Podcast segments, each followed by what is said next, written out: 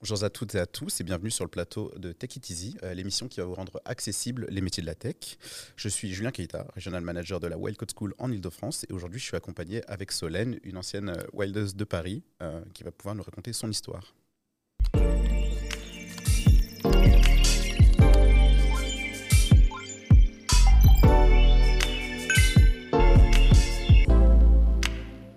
Salut Solène, comment tu vas? Salut Julien, je vais bien et toi Ouais, pas trop stressé Un petit peu. Mais merci quand même pour l'invitation, c'est cool. Tu verras, ça part au fur et à mesure. Ça va bien se passer. Euh, bah, du coup, est-ce que tu peux commencer par te présenter pour qu'on te connaisse? Ok. Euh, du coup, je m'appelle Solène, j'ai 29 ans, je suis maman de deux filles euh, et je suis développeuse mobile. Grâce à la Wild. Merci, merci pour cette intro très concise et très bien. on va revenir sur ton histoire. Du coup, comment, dans, dans, quoi tu te projetais en tout cas en tant que jeune adulte pour ta carrière? Alors, dans pas grand-chose. Euh, concrètement, moi, j'ai commencé à travailler assez tôt et surtout des jobs alimentaires. Euh, vraiment, euh, je suis passée par tous les tafs qu'on peut imaginer qui ne requièrent pas de diplôme ou, ou d'études. À, Paris? dans toute la France. dans le sud, à Paris, à Poitiers. voilà, j'ai fait glacière, serveuse, vendeuse, mhm. à chaque fois en essayant d'upgrade un petit peu mon, mon niveau. Mhm. Et euh, j'ai terminé par euh, vendeuse euh, notamment chez Darty et puis ensuite Dyson, où il y a quand même une formation sur le produit, la clientèle, etc. Donc c'était de l'apprentissage quand même et c'était assez cool. Mhm. et après, je suis devenue maman. Et je suis restée un an avec ma fille à la maison. Et, et quand il a été temps de retourner sur le marché de l'emploi, c'est là que ça a été très compliqué pour moi parce que j'arrivais plus du tout à me projeter, à envisager quoi que ce soit. Par, manque de temps ou non, par pression du ah chiffre. Euh, c'était vraiment des métiers qui ne me convenaient pas. J'avais l'impression de vendre mon âme au diable. Je vendais des choses à des prix exorbitants à des gens qui n'en avaient pas forcément besoin. Et donc, on créait le besoin. Hmm. Euh, il fallait toujours euh, construire son, son Enfin, il fallait toujours construire son salaire, en fait. Et, hmm. et c'était vraiment à toi de te débrouiller pour vendre toujours le plus possible. Euh, et c'était vraiment quelque chose qui, qui, moi, me peinait. Il y avait les horaires. Hein, les, les, commerces dans Paris, c'est ouvert très tôt, ça ferme très tard. donc, vraiment, les horaires pour rentrer chez soi à 21h alors que ton bébé est déjà couché. en tant que jeune maman, ouais. ouais. C'était vraiment compliqué pour moi de me projeter là-dessus. Euh, du coup, j'envisageais vraiment pas grand-chose. J'avais beaucoup de mal à me relancer. Et euh, je, ne sais pas pourquoi, mais euh, la Providence a fait que je n'ouvrais jamais mes mails. Et un mhm. jour, j'ai reçu un mail de Pôle emploi qui, qui parlait de reconversion pour les mhm. femmes. Mhm. C'était un mail qui était adressé vraiment très précisément à mon profil et qui voulait féminiser le milieu de la tech. C'était vraiment une, une, volonté de la grande école du numérique à l'époque. Euh, et donc ça parlait hein. toujours. On veut toujours ça. Et, euh, et, du coup, euh, il proposait en fait des formations qui étaient offertes pour les femmes qui étaient au chômage depuis plus d'un an, qui n'avaient pas de diplôme et qui avaient moins de 30 ans. Je correspondais pile poil au profil. Hein, le, plus haut diplôme que j'ai eu, c'est le brevet des collèges. Donc, du coup, je, tombais à, pic. Et, et, du coup, il demandait de s'intéresser en fait à qu'est-ce qu'on aimerait faire dans le milieu de la, de la, tech. Et donc, il proposait plein de, plein de, plein de métiers différents. Mhm. Et euh, du coup, j'ai regardé euh, très vite, je me suis tournée vers, vers le développement web, euh, sans trop savoir pourquoi, c'était assez instinctif, mais en fait, en faisant, rétrospectivement, finalement, ça a du sens. Mon père a été ingénieur informaticien chez IBM pendant 40 ans. Mhm. Je suis née, j'avais déjà les ordis, les simulateurs dans les mains, etc. toute ma vie, ma jeunesse, enfin ouais, toute mon adolescence, je les ai passées derrière un ordi, mhm. à écrire des histoires, à faire des petits jeux sur RPG Maker, ah des ah choses comme ça. Donc j'avais quand même une appétence pour l'ordinateur, mais je m'étais jamais posé la question de comment sont codés les sites sur lesquels je vais, euh, hmm. comment ça fonctionne finalement derrière. Euh, et, c'était proposé dans les fiches de poste et ça m'a tout de suite intéressé, ça m'a tout de suite plu. Je me suis dit, mais quoi de mieux en fait que de passer ma vie derrière un ordi? Hmm. Finalement, c'est ça qui va me, qui va me nourrir. Quoi. Je, vais, hmm. je vais adorer faire ça et forcément, je vais me lever avec le, plaisir d'aller bosser, ce qui serait la première fois de ma vie.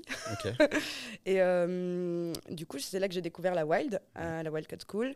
j'ai vu que la formation était sur un temps très court et c'est quelque chose qui me convenait vraiment parce que je venais avec un gros syndrome de l'imposteur sur euh, l'apprentissage, le cadre scolaire. Euh, c'est des choses qui sont pour moi euh, très complexes où vraiment j'avais eu pas mal d'échecs sur toute cette partie-là.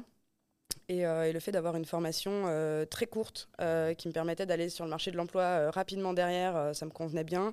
Le fait d'avoir un cadre un petit peu libre où on allait m'apprendre à apprendre, je trouvais ça génial comme proposition. Du coup, la Wildcode School, elle fonctionne avec des, vrais projets. Et ça, je trouvais ça génial aussi de ne pas passer par de la théorie pure et dure, parce que moi, c'est quelque chose sur lequel j'allais me perdre, c'est sûr. donc on allait direct avoir voilà, les mains dans le cambouis et, pratiquer. Et, et, je savais que ça, ça allait me faire apprendre.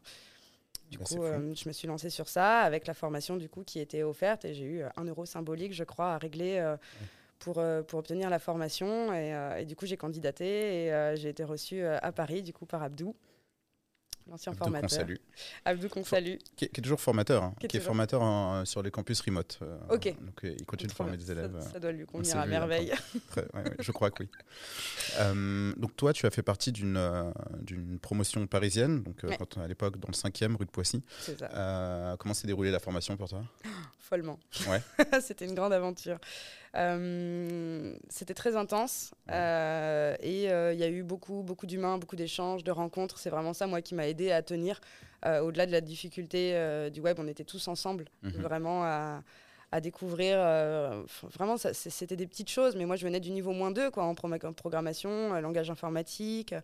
J'y connaissais rien à rien et, et, on était beaucoup dans ce cas-là et du coup on s'est tous un peu serré les coudes, on s'est entraidés, ça a créé vraiment une émulsion, mhm. vraiment la volonté d'apprendre et, et d'entrevoir au fur et à mesure qu'on apprenait à faire des choses, qu'on dépassait des caps, qu'on comprenait mieux les notions de base et tout et, c'était assez génial et euh, c'est découpé en trois parties. Il y a trois projets. Euh, le premier, euh, on apprend vraiment les bases, donc la structure avec l'HTML et le CSS.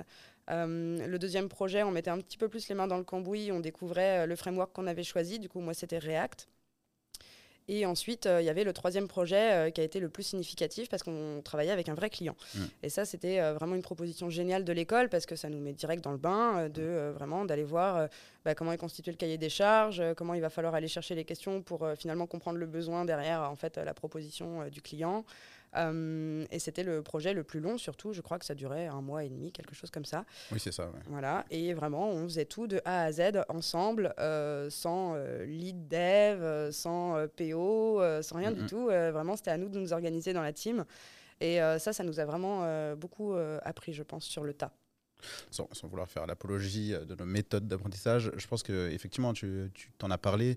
Euh, c'est aussi l'environnement où euh, peut-être tout le monde est, humble, tout le monde est là euh, pour apprendre et, et, tu peux te reposer sur tes pairs et tout ça pour apprendre en groupe, en collectif, plutôt que d'apprendre juste d'un formateur. Quoi. Donc, ça, comment tu l'as ressenti toi à ton niveau C'est complètement ça en fait. C'est vraiment l'esprit de groupe, le fait qu'il n'y ait pas de compétition entre nous. par exemple, je peux comparer à d'autres écoles, mais bon, j'y suis pas allée, je l'ai pas mis les pieds, mais c'est l'idée qu'on s'en fait avec les retours qu'on en a, euh, mais euh, c'est que des écoles de, comme 42 ou mhm. euh, des écoles d'ingénieurs où on va plus se tirer la, la bouche, où il faut, voilà, faut, faut, toujours être le meilleur, il va y avoir des notes, on est évalué. Mhm. Là, c'était vraiment pas tellement ça. L'idée, c'était de réussir ensemble et que quand on n'y arrivait pas, qu'on avait un blocage, c'était de s'appuyer sur les ressources de l'équipe. Il y en mhm. a toujours un qui sera meilleur pour euh, traiter ce sujet-là et l'autre euh, va être meilleur euh, dans une autre catégorie. Voilà, moi je savais faire les routeurs, il y en a un qui connaissait Git. Bon bah voilà, on se on mergeait les talents et en fait c'est comme ça qu'on a réussi tous ensemble à, gérer ce projet. Et effectivement, le fait de ne pas avoir de lead, ça, ça, aurait pu être compliqué, mais on avait des formateurs qui étaient quand même très investis, mmh. autant sur le plan de l'apprentissage que sur le plan humain et émotionnel parce que franchement il fallait nous récupérer la petite cuillère quand on n'y arrivait pas mm. et euh, vraiment je les remercie euh, Thomas et Abdou cœur sur vous parce que on en a on a subi des trucs euh, vraiment difficiles et à chaque fois ils nous rattrapaient et en fait ils nous expliquaient et quitte à passer plus de temps qu'il n'en fallait on comprenait mieux on acceptait nos échecs on voyait qu'on avait appris et c'est ça qui nous poussait vers le haut en fait mm. la réussite entraîne la réussite quoi et, et, du coup ça c'était vraiment génial on, on se sentait toujours accompagné on était euh, jamais seul. Trop bien. Ouais. Bien. Bah, merci. Cool. Donc, euh, on, va, on va avancer. Euh, L'après-formation, qu'est-ce qui s'est passé pour toi? Oh, c'était dur. Ouais. Ouais, la fin de la formation. En fait, c'était tellement intense ces cinq mois où on vivait vraiment. C'était limite en autarcie. Hein, mm. Enfin, H24 ensemble, en groupe, etc. Et du jour au lendemain, on fait le démo où on présente du coup le projet final au client. Mm. Et du jour au lendemain, bah, il n'y a plus rien. Euh, on est chez soi. travail. Le monde du travail ou du non-travail et de la mhm. recherche de travail. Euh, moi, c'est une période euh, pendant la formation que j'ai vraiment surinvesti sur ce moment-là. Donc, du coup, j'ai désinvesti un petit peu bah, le foyer mhm. ou en tout cas le perso. Mhm. et du coup, du jour au lendemain, on se retrouve avec plus rien. Et c'était très compliqué. Donc, on, on, a fait quelque chose d'assez marrant avec la team, c'est qu'on a fait une post-wild. Mhm. pendant un mois, on se donnait des rendez-vous ailleurs, chez les uns, chez les autres. Je savais pas ça. C'est quelque chose, voilà, je sais pas si toutes les teams l'ont fait, mais en tout cas, ouais, on a fait ça. On était une petite dizaine, je crois, à se réunir tous les jours, à refaire pour certains des projets en perso, d'autres on parlait seulement de ce qui s'était passé, de nos recherches, etc. Mhm. Pour les tests techniques, on se soutenait tous ensemble quand on faisait des recherches pour des stages, puisque nous, derrière, il fallait qu'on trouve un stage pour pouvoir passer le diplôme. Euh, du coup, c'était vraiment un moment cool, ça. Mhm. Euh, et euh, ça s'est plus ou moins arrêté pendant l'été, quand tout le monde a fini par trouver son poste ou quoi que ce soit. Et moi, du coup, j'ai enchaîné avec un stage chez une boîte de consultants qui s'appelle Monsieur Guise, qui embauche principalement des consultants, donc des product owners, des project managers, des scrum masters. et c'était assez grisant. Euh, ce stage. il a duré six mois. Euh, j'ai été embauchée en tant que, que dev front euh, pour faire. Il y avait plusieurs sujets dans les cartons. Je me suis occupée de deux sujets. Il y avait une plateforme sur, centrée sur le produit et une plateforme à créer d'entraînement pour passer justement la certification Scrum Master. et c'était génial. Du coup, je me suis occupée et du back et du front. Euh, toute seule. Et euh, c'était une volonté de ma part. Enfin, c'était une volonté. Ah, c'est toi qui as voulu te challenger là-dessus, quoi. Ouais, en fait, euh, je savais comment avait fonctionné la, hum, la formation pour moi et je savais que je m'étais beaucoup reposée sur les autres mhm. et que dès que je ne savais pas, du coup, je demandais. Et en fait, au lieu d'apprendre et de comprendre, bah, je laissais faire et je mhm. regardais sans mettre les mains dedans. et comme je suis venue avec ce syndrome de l'imposteur, hein, vraiment, j'avais besoin de le déconstruire et je me mhm. suis dit, bah, quel meilleur challenge que d'être seule. Et en fait, si je réussis, bah, j'ai tout gagné. Et si je perds, bah, j'aurais eu raison. Finalement, j'étais mauvaise. je, voulais, je voulais avoir un peu un truc, je voulais la véracité. Quoi. Ouais, tu voulais un mur. Quoi. Ouais, je voulais, je voulais me confronter au mur et voir si ma tête elle passe à travers ou, ou non. Quoi. Sacré exercice quand même, tu vois, parce que c'est euh, pas évident de se dire je vais me mettre tout seul sur des trucs où je suis en difficulté, où je le sais déjà. Ouais, et, euh, ouais. franchement, c'était une vraie année, mais euh, j'ai jamais autant appris. quoi. J'ai jamais autant appris. C'était quoi la relation à ce moment-là avec, je sais pas, ta forcément eu un maître, quelqu'un qui, est une tutrice Non, non, j'étais toute seule. Euh, le seul dev euh, de l'équipe quand je suis arrivée chez Monsieur Guise, en fait, c'était quelqu'un qui était à un poste du X Design euh, et qui avait fait un petit peu de dev à l'époque, mais qui était en PHP, donc rien à voir avec ma techno JavaScript ni React Native. Et c'était il y a 10 ans. Hmm. Donc en plus, ses connaissances n'étaient pas forcément à jour par rapport à ce que moi j'essayais d'implémenter.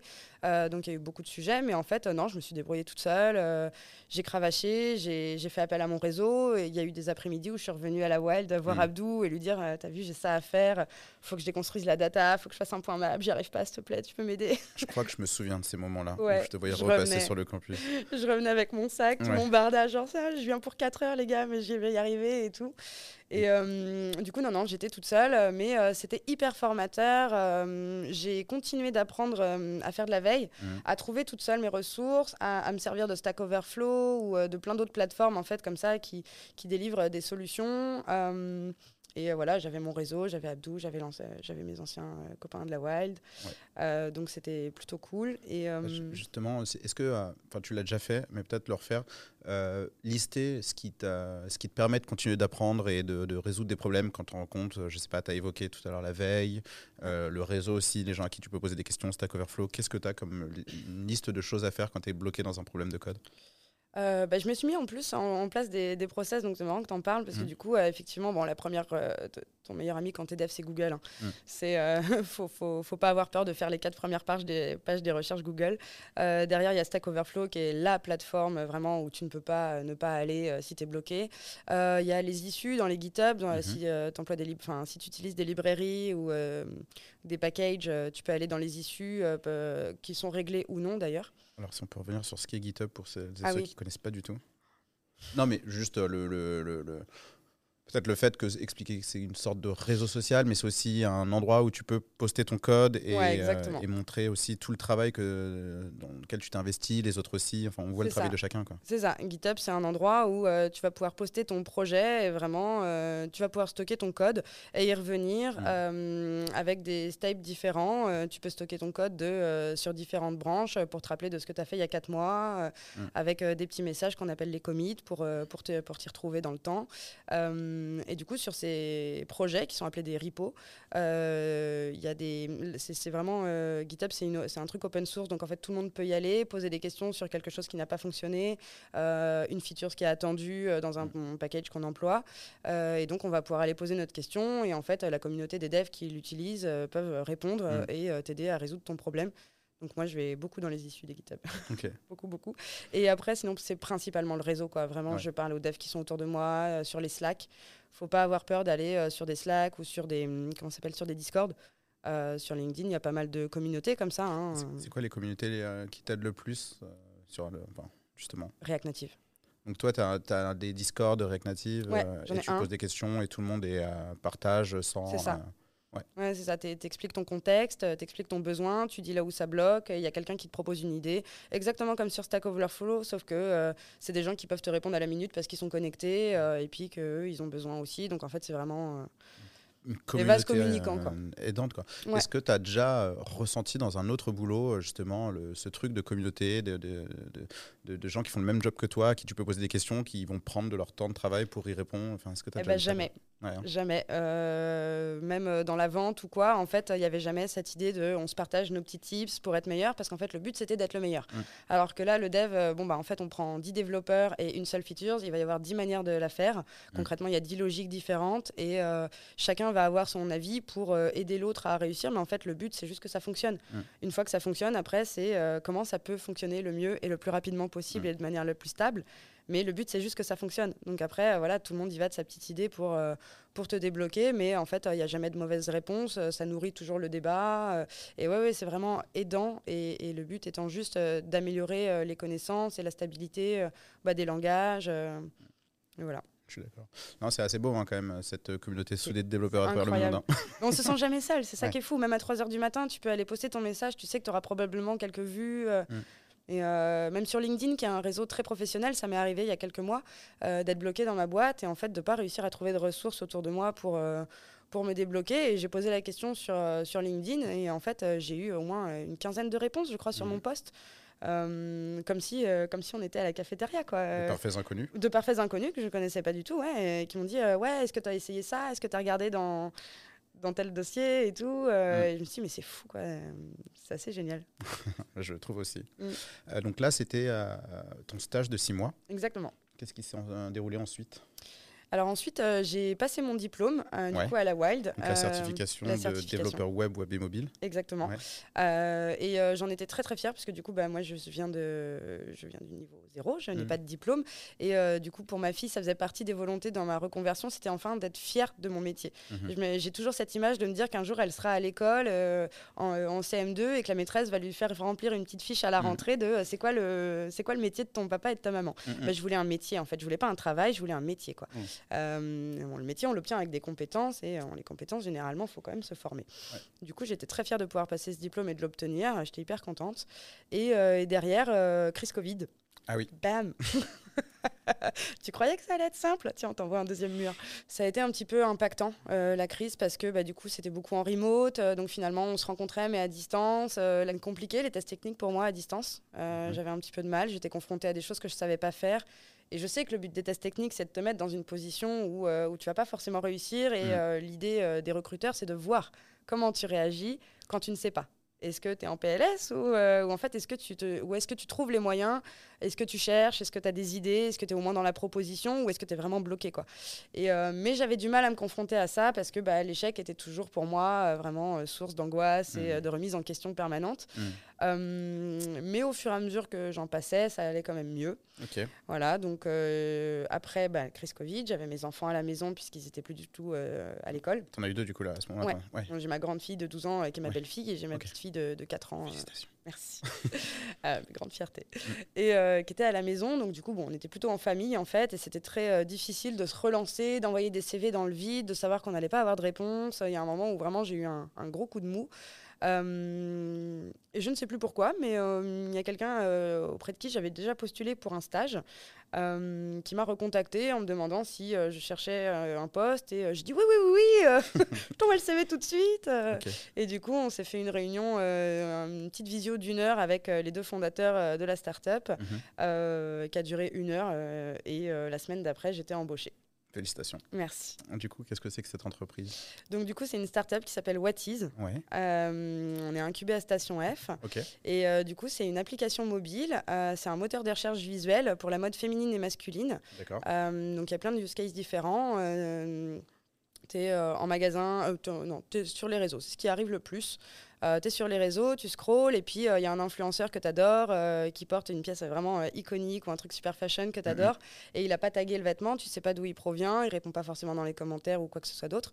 Tu vas screener la photo, enfin tu vas screener le, le look, tu vas l'importer dans Whatis, et en fait, euh, notre moteur de recherche va faire remonter des résultats Mhm. qui correspondent à cette pièce. Euh, si on a le même euh, produit que tu recherches en, en catalogue, on va te le renvoyer. Si on ne l'a pas, on va te montrer euh, plein de similaires, euh, des dupes, et dans euh, plein de budgets différents, plusieurs marques, donc du coup avec des positionnements différents. À toi après ensuite de faire ton shopping sur l'éco-responsable, du fast fashion, du made in France, Mhm. des retailers C'est à comme toi de te Asos. positionner, ouais. C'est à toi de te positionner. Nous, Ouais. euh, notre, notre but, c'est juste de te remonter tout ce qui existe. En tout cas, Mhm. le maximum de résultats possibles et le plus pertinent. Ok. Euh, voilà. Et du coup, c'est c'est l'app euh, qui, euh, qui est sur les stores euh, en ce moment, hein, sur iOS et sur Android. On a 270 000 users. Euh, depuis le lancement de l'app, on est à 1,4 million de recherches. Euh, on a plutôt des bonnes notes sur les stores. Les gens sont assez contents. On a une belle communauté. Ça grandit. Euh, donc, c'est plutôt cool. Ouais, tu l'écris comment? W-A-T-I-Z.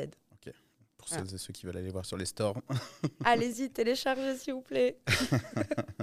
Et euh, donc, toi, tu travailles sur quoi, du coup, au sein de cette équipe? Donc du coup, moi, je suis la dev mobile. Ouais. Euh, en gros, on est une équipe de neuf. Il y a un CEO, un CTO, euh, deux sales, Mhm. deux dev back-end, euh, une dev front, c'est moi, et une chargée de com et marketing et une créa. Ok.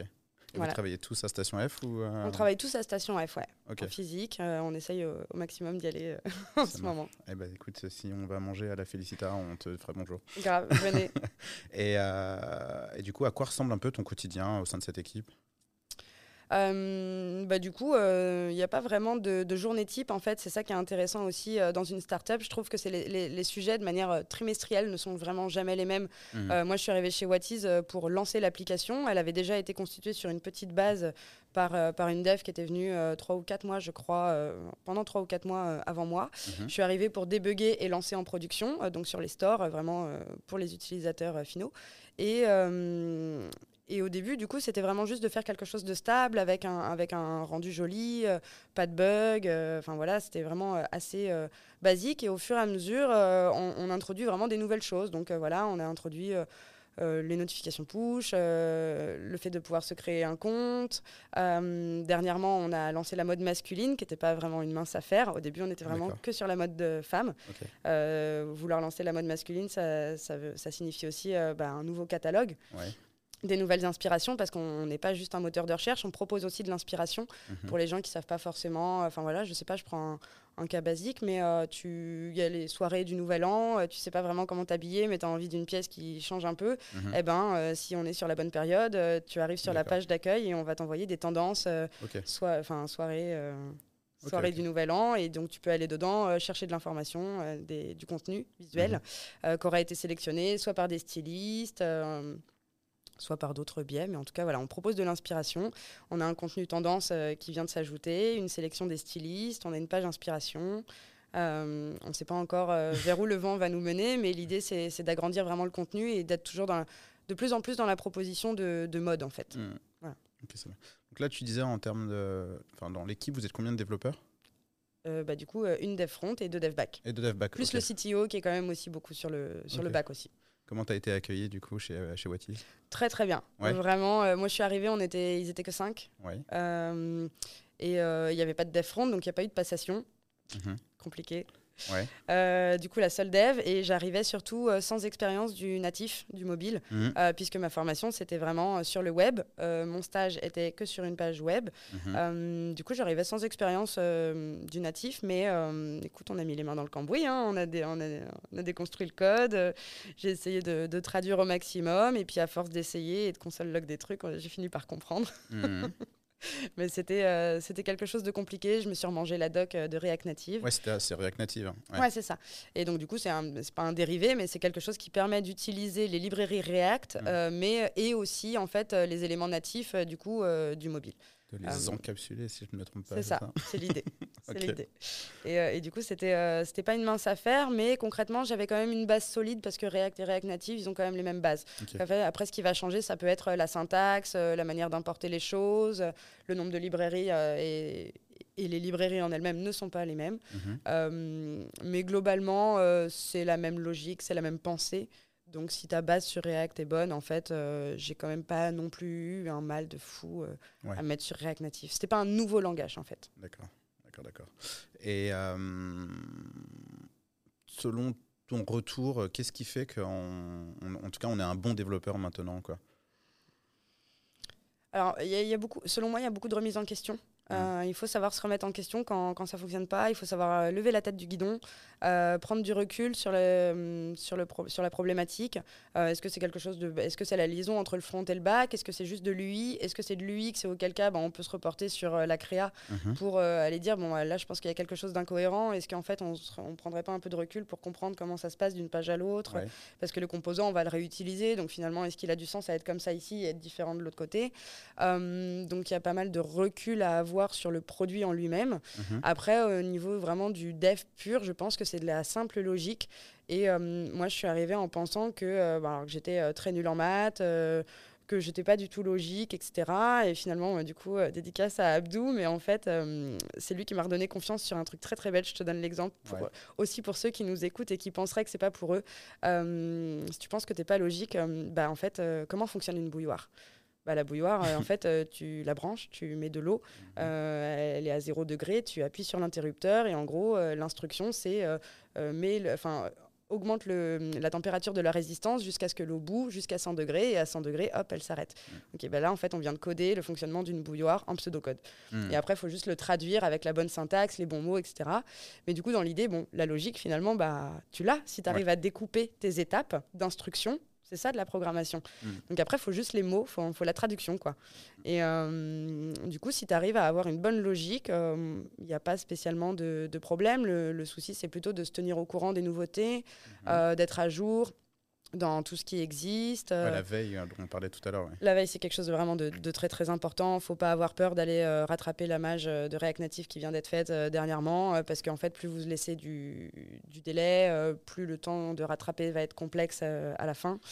comment tu l'organises justement cette veille alors j'ai encore un peu de mal, hein. des fois je m'y perds parce que du coup, vu que c'est mon seul, enfin, je suis toute seule en poste, il faut à la fois maintenir l'application, la débugger, euh, mmh. créer des nouvelles features, s'organiser. Euh, moi, je gère les stores, euh, les notifications, donc je gère plusieurs trucs aussi à, côté. du coup, il reste assez peu de temps pour la veille, mais j'essaie quand même d'introduire ça au maximum dans mon quotidien. Et ça va être beaucoup d'articles sur Medium. C'est dans les communautés, aller regarder tout ce qui se partage. sur LinkedIn, il y a énormément de ressources. Il y a des gens qui font euh, euh, comment ça s'appelle, des trucs un peu graphiques euh, des PDF, faut pas hésiter à aller lire tout et n'importe quoi en fait.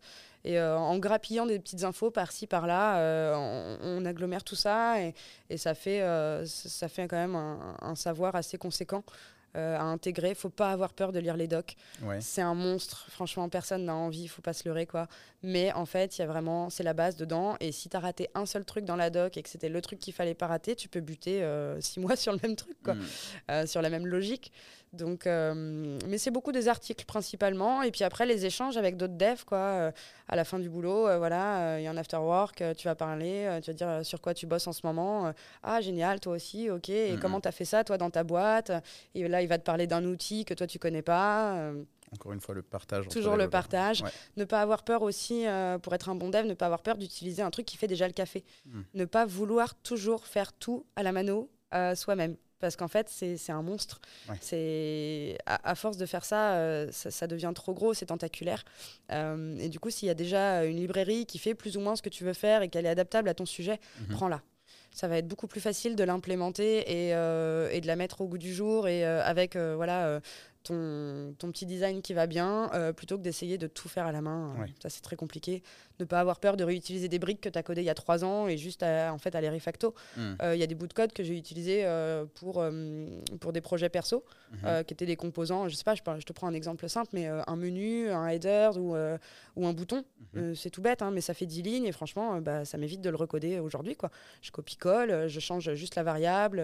Tu t'es créé ta propre librairie. En fait, tu, ouais, c'est ça. franchement, ça, c'est ça, c'est très organisé comme dev, ça te déchire. Mais voilà, tu vas dans ton GitHub, tu retrouves le repo, un truc que tu as fait il y a deux ans.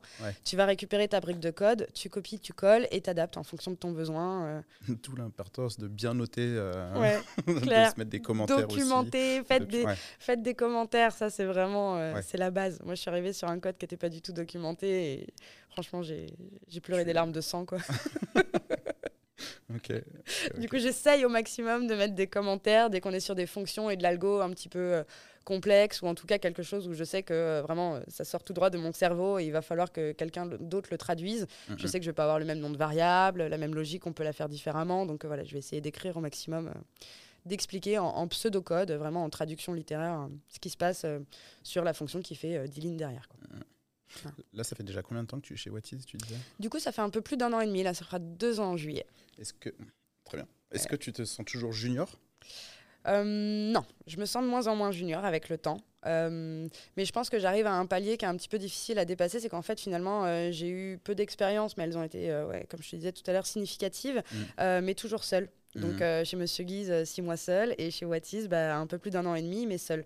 Alors j'ai un CTO, mais euh, qui n'est pas formé sur mon langage, donc il a la, logique du dev, mhm. mais il n'a pas les connaissances de la syntaxe ni de la techno.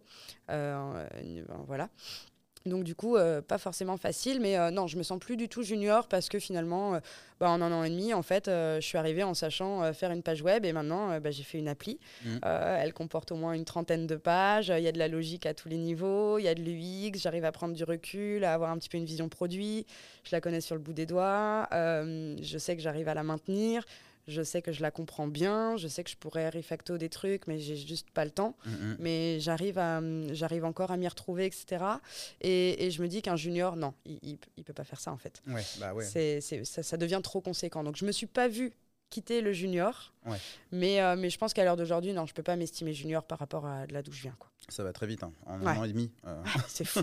c'est fou. Après, voilà, j'en suis, je suis loin d'être senior et je pense qu'il faut que je me forme sur d'autres choses. Mais c'est vrai que de ne pas avoir de feature team, de ne pas avoir euh, d'équipe ou de lead dev qui va en fait aller faire bah, des reviews de code où en fait il va pointer du doigt euh, euh, une fonction que tu aurais pu euh, mieux faire, mieux mhm. implémenter. des fois on a des problèmes, tu vois, par exemple, de rapidité d'affichage. Mhm. bah, je sais pas comment le régler, je vais aller regarder toute seule si je trouve une idée, etc. Mais finalement, j'ai personne qui pointe du doigt quelque chose que j'aurais mal fait. Donc j'ai du mal à apprendre, par exemple, quelles sont les, bonnes, les bonnes techniques. Ça, c'est quelque chose que, dont je manque. donc j'essaye de me former à côté et d'avoir des infos à côté. mais seul, c'est plutôt difficile de savoir euh, si ce qu'on fait est bien ou mauvais. En tout cas, ça marche. après, tu, est-ce que euh, tous vos projets, je sais pas, est-ce que sont hébergés quelque part? Justement, tout à l'heure, on évoquait GitHub. Est-ce que tu le proposes à d'autres devs et tout ça qui peuvent te suggérer des idées? Alors du coup, non. Non, euh, c'est pas open source. Non, on n'est pas open source. Vraiment, je pense qu'elle n'est pas dédiée à aller en open source. D'ailleurs, le code de l'appli. Mhm. Mais par contre, ça nous est arrivé de, bosser, oui, avec quelqu'un qui était en freelance pour qu'il nous aide sur une partie. Et donc, effectivement, on lui ouvre les accès. Mhm au GitHub euh, pour euh, qu'ils puissent aller euh, chercher dans le code comment les choses fonctionnent. Mm. Et bon, les retours qu'on en avait eu étaient plutôt corrects. T'étais fier Ouais, ça va. Alors, pas toujours.